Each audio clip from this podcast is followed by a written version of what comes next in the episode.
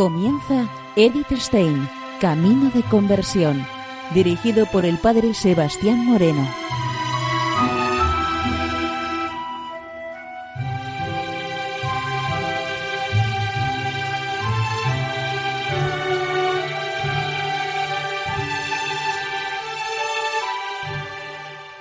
Muy buenos días, no de Dios. Seguimos conociendo a Edith Stein, Camino de Conversión.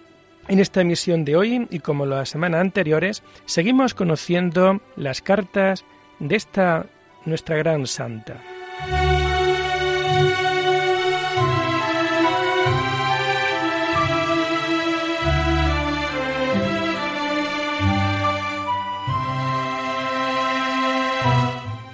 En carta escrita a Edwin Conrad Martius desde Colonia el 15 de diciembre de 1934, nos comenta Edith lo siguiente.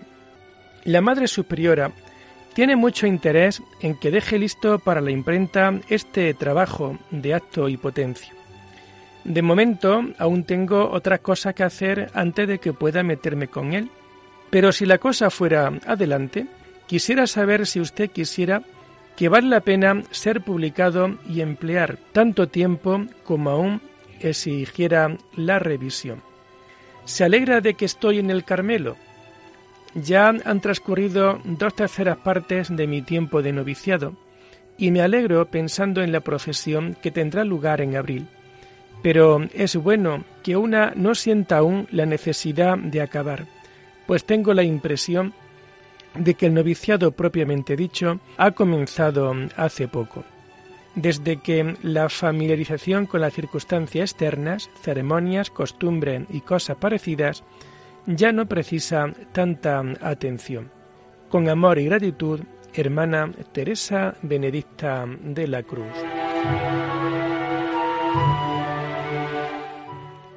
Y en carta con fecha 19 de diciembre de 1934 a Raisa Maritain nos comenta Edith lo siguiente.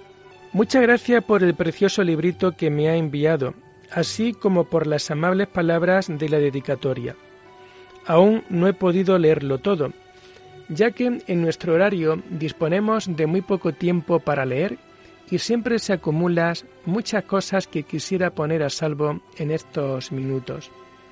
La pequeña imagen de la Virgen les proporciona un poco de alegría. En todo caso, es algo que difícilmente llegaría a ustedes por otro camino. El original es obra de un carmelita español, y quien lo contempla con un acto de amor recibirá la gracia de una devoción especial a María. Nunca olvidaré las, pocas horas que pasé en su bonita casa y desde entonces le recuerdo siempre en la oración. Mantengamos esta unión aun cuando ya no volvamos a vernos. Con deseos suyos muy cordiales, Teresa Benedicta de la Cruz.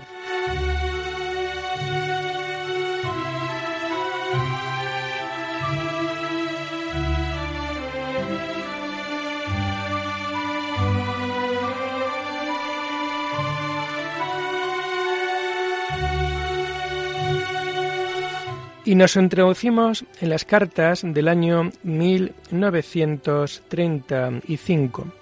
La primera carta que vamos a contemplar de este año tiene fecha de 31 de enero, dirigida a Gertrude von Lefort desde Colonia. Nos comenta Edith lo siguiente. Esta mañana temprano hemos terminado nuestros ejercicios Ejercicios en el Carmelo. Para ser como el cielo, solo falta la propia santidad. Durante estos días mi lectura espiritual fue su nuevo libro. Antes no pudo ser. A partir de estos ejercicios que han significado mucho para mí, no quisiera hacer abstracción de este libro. De hecho, tiene un lugar muy determinado en ellos. La confianza de que algo de nuestra paz y tranquilidad se vierta en el mundo y conforte a aquellos que aún están de camino, es lo único que me tranquiliza, ante el hecho de que entre muchos más dignos que yo haya sido llamada a vivir en este maravilloso recogimiento. No puede suponer lo mucho que me avergüenzo cuando alguien habla de nuestra vida sacrificada. Una vida sacrificada yo la he llevado todo el tiempo que estuve fuera. Ahora casi se me han retirado todas las cargas y tengo en abundancia lo que antes me faltaba. Naturalmente, entre nosotras hay hermanas a quienes a diario se exige un gran sacrificio y ciertamente espero experimentar también de nuevo algo más que hasta ahora de mi devocación a la cruz, donde de nuevo soy tratada por el Señor como un niño pequeño. Por ahora queremos estar de tal manera unidas que usted en cualquier momento, al menos en espíritu, pueda refugiarse entre nosotras cuando tenga necesidad de un retiro. Quizás de nuevo le salga de otra manera en la caridad de Cristo, Teresa Benedicta de la Cruz.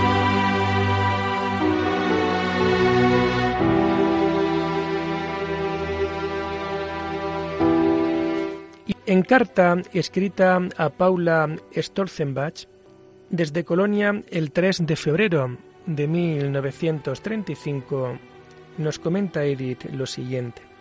También nosotras hemos tenido ejercicio los primeros que he hecho en común en el convento. Nos lo ha dado el padre Swiber Soret, un dominico, pero gran entusiasta de nuestra orden, que ha enfocado muy bien todo hacia nuestro fin específico.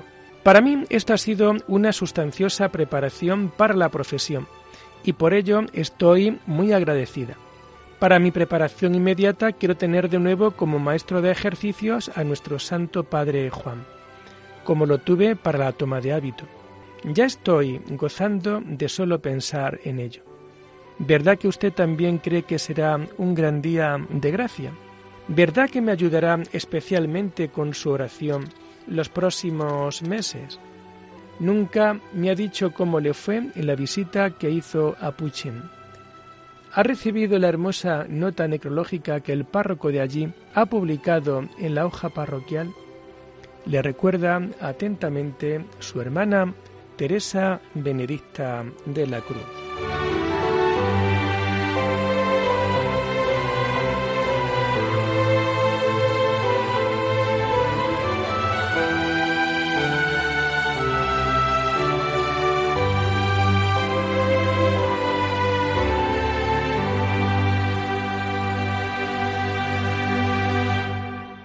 Y en carta, con fecha de 11 de febrero de 1935 a Conrad Switch, nos comenta Edith lo siguiente.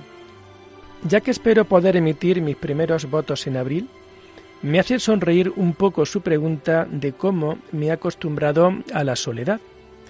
Pues ha de saber que la mayor parte del tiempo de mi vida he estado más sola que aquí. No echo de menos nada de lo que hay fuera, y tengo todo lo que echaba de menos fuera, por lo cual siempre he de dar gracias a Dios por la inmerecida y extraordinaria gracia de la vocación. En la caridad de Cristo, su hermana Teresa Benedicta de la Cruz.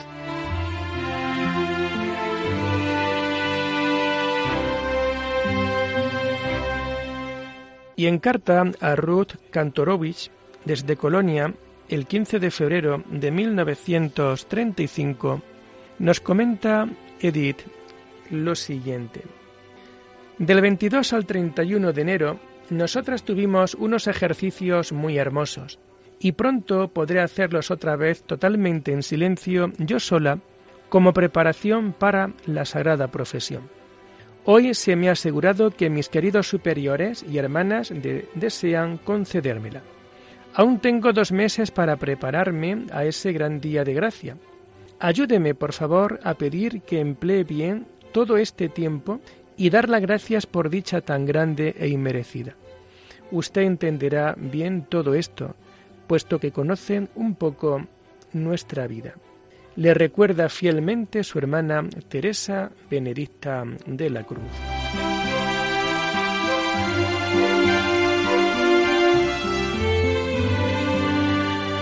Y en carta dirigida a Petra Brunin, desde Colonia, el día 27 de febrero de 1935, nos comenta Edith lo siguiente.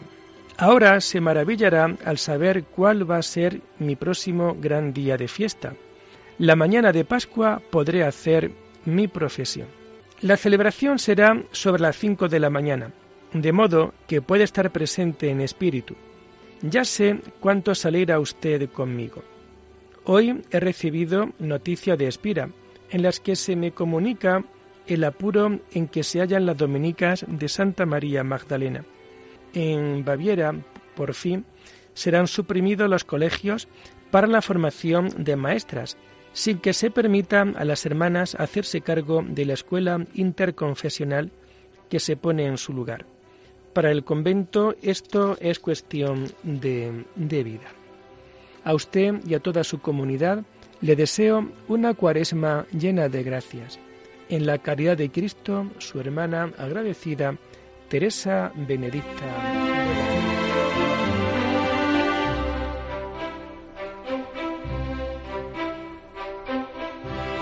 Y en carta a Margarita Gunther desde Colonia el 4 de marzo de 1935 nos comenta. Antes de que comience la cuaresma quisiera enviarle muchos saludos de bendición y hacerle saber que en la mañana de Pascua haré mi sagrada profesión. Espero que se alegre conmigo y que me ayude a la preparación. En la caridad de Cristo Teresa Benedicta de la Cruz.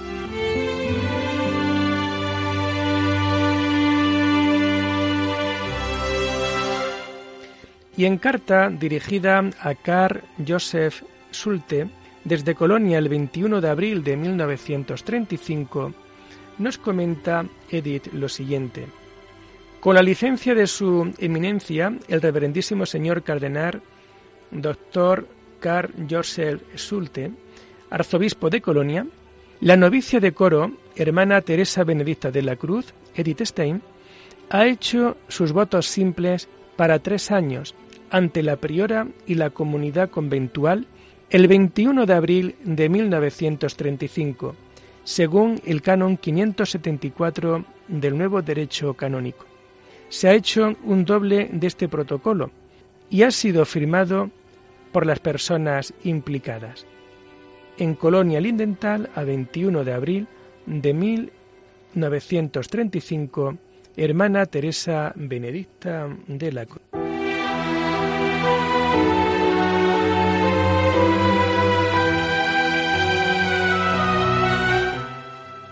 Y en carta escrita desde Colonia el día 25 de abril de 1935 a Petra Brunin, nos comenta Edith lo siguiente.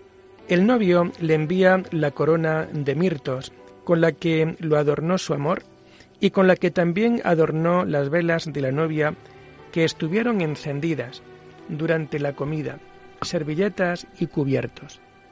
La novia llevaba una corona de rosas blancas. Me alegré mucho al enterarme de dónde procedía el adorno. Gracias de corazón por ello. Lo que además haya de recibir como regalo suyo, aún no lo hemos deliberado del todo.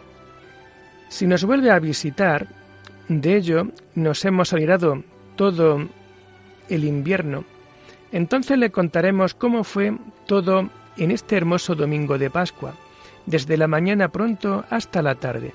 Esto es algo que no se puede escribir pormenorizadamente. La imposición del velo tiene lugar a los tres años, después de la profesión perpetua.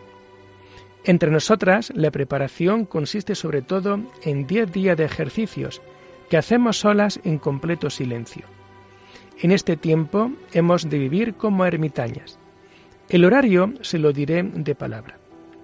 Como tema de meditación escogí la noche oscura de nuestro Santo Padre Juan y el Evangelio de San Juan.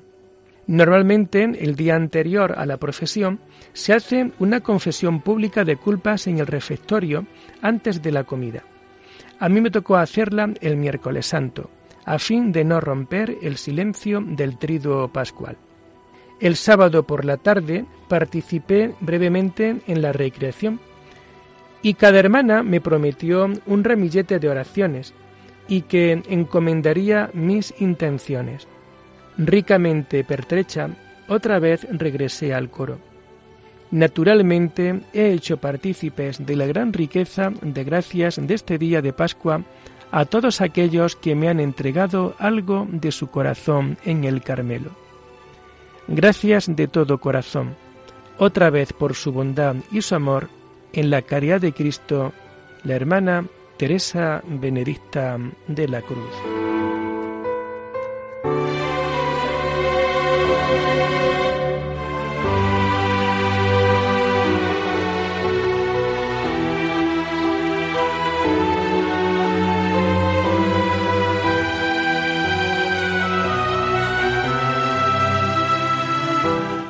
Y en cartas, escrita a Edelgundis Hersemin y a Plácida Lumbar, desde Colonia el 29 de abril de 1935, nos comenta Edith lo siguiente.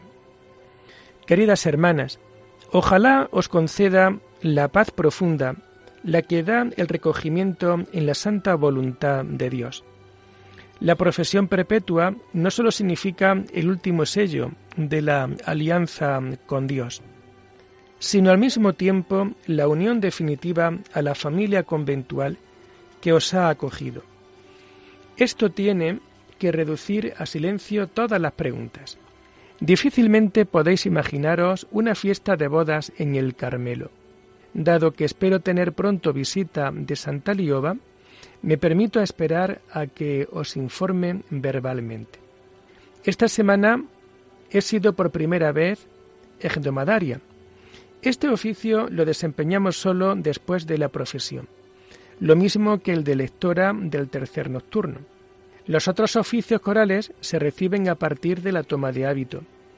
Me parece algo muy extraño cuando tengo que bendecir la mesa o cuando después de completas he de asperjar entre nosotras esto lo hace también la egdomadaria. Pero aún fue más importante cuando, al final del día de bodas, después de la recreación de la tarde, hube de dar la bendición a toda la comunidad arrodillada en lugar de nuestra querida madre. Desde esa tarde cuelga una placa en el hasta ahora vacío clavo de nuestra puerta. Un precioso Santo Padre Benito. Protege mi entrada y salida y con gran alegría me permito que me dé una bendición cada vez más. Muchas de nuestras hermanas no lo reconocen como tal, ya que no tiene barba, sino que parece como un padre de Beuron o de Lach. He sido tan colmada de oraciones por parte de mis queridas hermanas que os puedo regalar de este tesoro a cada una el miércoles un día completo. Vosotras debéis dividir el mío en caridad, en la caridad de Cristo, vuestra hermana Teresa Benedicta de la Cruz.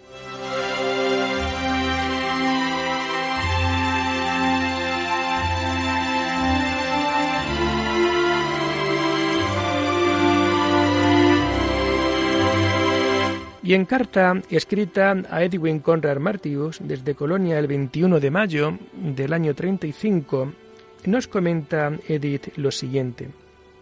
Los días pasados estuvo aquí el padre provincial y me ha encargado preparar para la imprenta el trabajo sobre acto y potencia. Como es natural, enseguida he echado mano de él y he comenzado la revisión. Al principio no me he encontrado mucho que cambiar, pero sé muy bien que las últimas partes habrá que cambiar y mucho. Con los deseos y saludos más cordiales, su hermana Teresa Benedicta de la Cruz.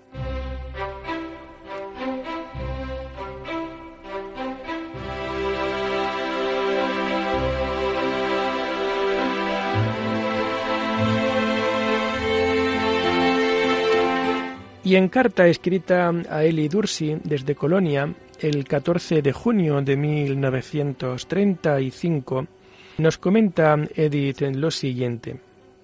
Poco has contado de tu vida interior. Pienso que si estás tranquila y contenta, no puede irte mal.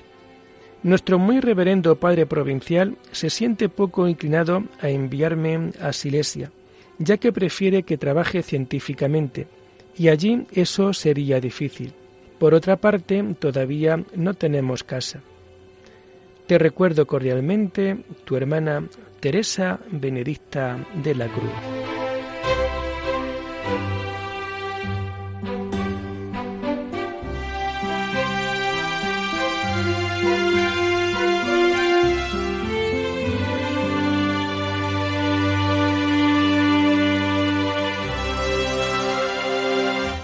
Y en carta a Petra Brunin desde Colonia, el 23 de junio del año 35, nos comenta Edith lo siguiente. La carga ahora es desde luego muy grande y solo una fe inquebrantable es capaz de llevarla. En los últimos meses he tomado primeramente lo hecho del apóstoles para la meditación y ahora estoy con las cartas de San Pablo. Por ello, esta vez celebraré la doble fiesta con un amor especial. El día 30 volvemos a tener una fiesta especial, la toma de hábito de nuestra postulante María. En adelante se llamaría María Batista del Espíritu Santo. Su llamada al Carmelo ha crecido en medio de mucho dolor. Incluso durante el tiempo de postulantado hubo de hacer frente a una prueba especial. ¿Acaso podamos hablar de ello alguna vez? Siga ayudándonos con sus oraciones. También para mí pido muy de veras sus oraciones. Desde hace algunas semanas he vuelto al trabajo filosófico y me encuentro ante una gran tarea para la cual me falta muchísimo de lo que sería necesario. Si no confiara en la bendición de la santa obediencia y en que el Señor, cuando a Él le place, puede hacer también algo por medio de un instrumento frágil e inútil, tendría que abandonar el empeño. Pero hago lo que puedo, y una y otra vez levanto el ánimo ante el sagrario cuando, al recordar la erudición de otras personas, me siento desalentada. Una vez más, cordiales deseos para usted y para toda su gran familia. La quiere agradecida su hermana más pequeña, Teresa Benedicta de la Cruz. Y lo dejamos aquí por hoy, invitándoles a seguir profundizando en la vida y en el mensaje de Edith Stein. Hasta la próxima semana. Muy buenos días en el Señor.